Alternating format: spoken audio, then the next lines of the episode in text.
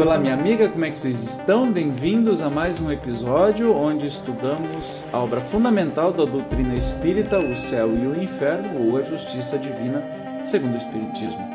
Nós estamos no capítulo 7 da segunda parte, que traz os depoimentos de cinco espíritos endurecidos Hoje nós vamos para o quinto e último, e aí depois, no próximo programa, nós vamos falar sobre expiações terrestres, é, relatos né, de espíritos sobre expiações. Mas por enquanto, espíritos endurecidos. Hoje, é, o espírito Xumene, Xumene, eu não sei falar em francês, enfim.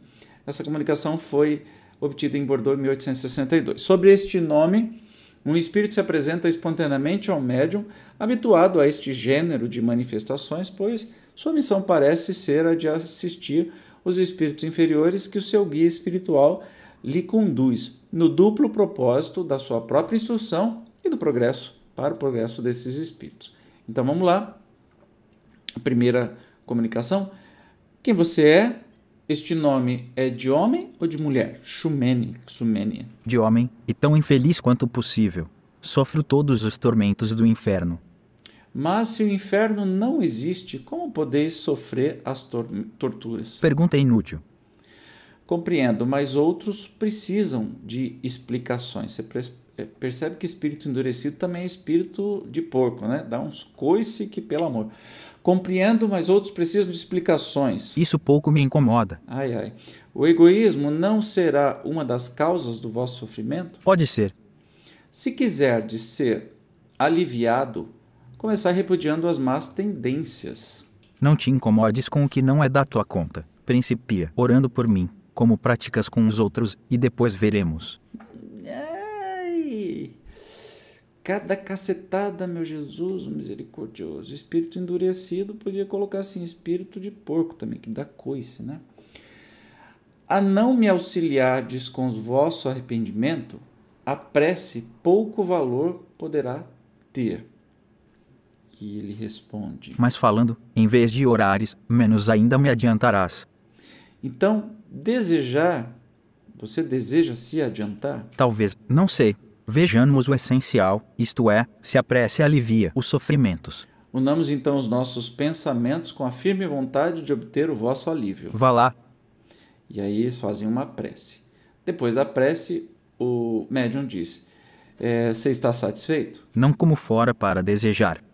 Mas o remédio aplicado pela primeira vez não pode curar imediatamente um mal antigo. É possível. Quereis voltar?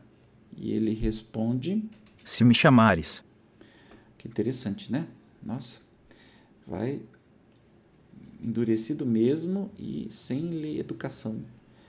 Ah, o guia do médium diz o seguinte: Filha, terás muito trabalho com este espírito endurecido, mas o maior mérito não advém de salvar os não perdidos. Coragem, perseverança, e triunfarás afinal. Não há culpados que se não possam regenerar por meio da persuasão e do exemplo, visto como os espíritos, por mais perversos, acabam por corrigir-se com o tempo.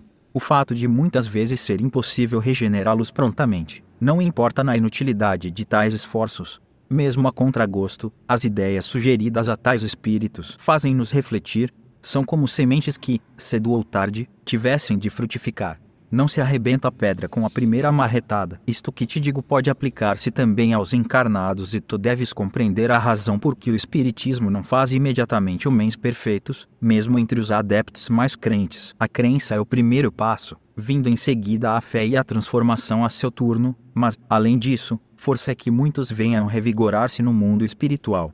Interessante, a gente é, tem aí uma, uma ideia, né?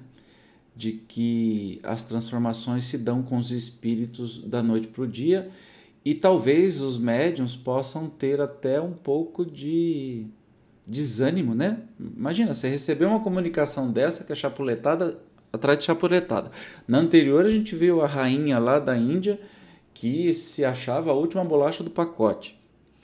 Mas que a gente precisa perseverar nessas comunicações. Se você for médium, não desanime, porque enfim, espíritos endurecidos, né? vem aí o título. Vamos ver o comentário do Kardec. Entre os espíritos endurecidos, não há só perversos e maus. grande é o número dos que, sem fazer o mal, estacionam por orgulho, indiferença ou até apatia. Estes nem por isso são menos infelizes, pois tanto mais os aflige a inércia, quanto mais se veem privados das mundanas compensações. Intolerável, por certo, se lhes torna a perspectiva do infinito, porém eles não têm nem a força nem a vontade para romper com essa situação. Referimos-nos a esses indivíduos que levam uma existência ociosa, inútil a si como ao próximo, acabando muita vez no suicídio, sem motivos sérios, por aborrecimento da vida. Em regra, tais espíritos são menos passíveis de imediata regeneração do que os positivamente maus, visto como estes ao menos dispõem de energia e, uma vez doutrinados, votam-se ao bem com o mesmo ardor que lhes inspirava o mal. Aos outros, muitas encarnações se fazem precisas para que progridam, e isto pouco a pouco, domados pelo tédio, procurando, para se distraírem, qualquer ocupação que mais tarde venha a transformar-se em necessidade. Olha que interessante. E aí é como é, faz a diferença, né? Ter as as comunicações, ter a acolhida desses espíritos nas casas espíritas, né?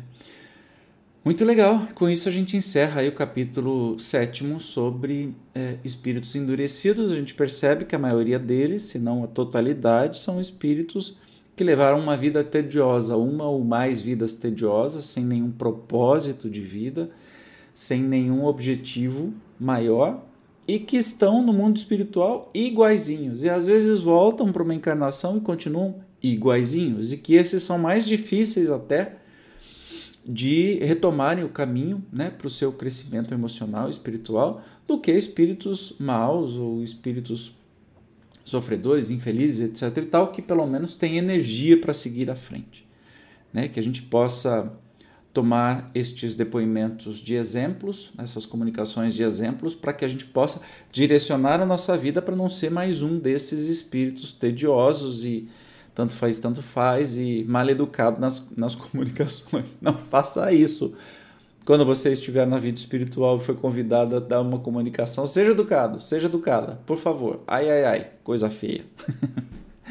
Muito bem, no próximo episódio nós vamos falar sobre espíritos, expiações terrestres.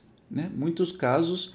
1, 2, 3, 4, 5, 6, 7, 8, 9, 10, 11, 12, 13, 14. Já que nós estamos no planeta de provas e expiações, teremos aí 14 depoimentos, 14 testemunhos dessas expiações sofridas. Eu te espero como sempre, gratidão por ter chegado até aqui e até o próximo programa. Tchau!